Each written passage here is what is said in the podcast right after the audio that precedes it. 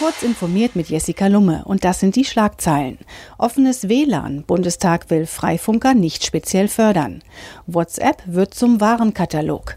Ökoprojekte, grüne Anleihen von Apple für 2 Milliarden Euro und Bundestag reduziert Steuer für E-Books und digitale Presseerzeugnisse.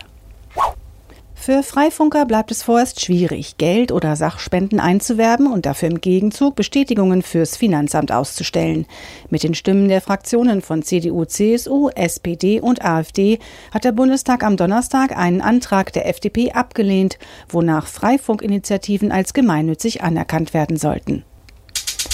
WhatsApp-Nutzer chatten nicht nur gern mit Freunden, sondern auch mit Unternehmen. Mit einer neuen Katalogfunktion können Online-Shops nun ihre Waren im Messenger vorstellen und ansprechend präsentieren. Die Nutzer schauen sich Produktbilder an und lesen Beschreibungen, um eine Kaufentscheidung zu treffen. Profitieren sollen vor allem kleine Unternehmen. Apple legt für den europäischen Markt ein milliardenschweres Anleihepaket auf, mit dem neue Ökovorhaben finanziert werden sollen. Der Konzern plant, insgesamt zwei Milliarden Euro in Form mehrerer Green Bonds einzusammeln. Das Geld soll in globale Initiativen zur Reduktion von Kohlendioxidemissionen gesteckt werden, sowie in weitere Umweltvorhaben, kündigte Apple am Donnerstagabend an.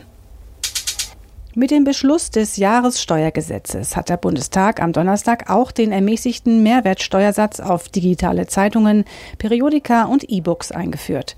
Bücher, Zeitungen und Zeitschriften sollen damit künftig steuerlich gleich behandelt werden, unabhängig davon, ob sie auf Papier oder in elektronischer Form erscheinen.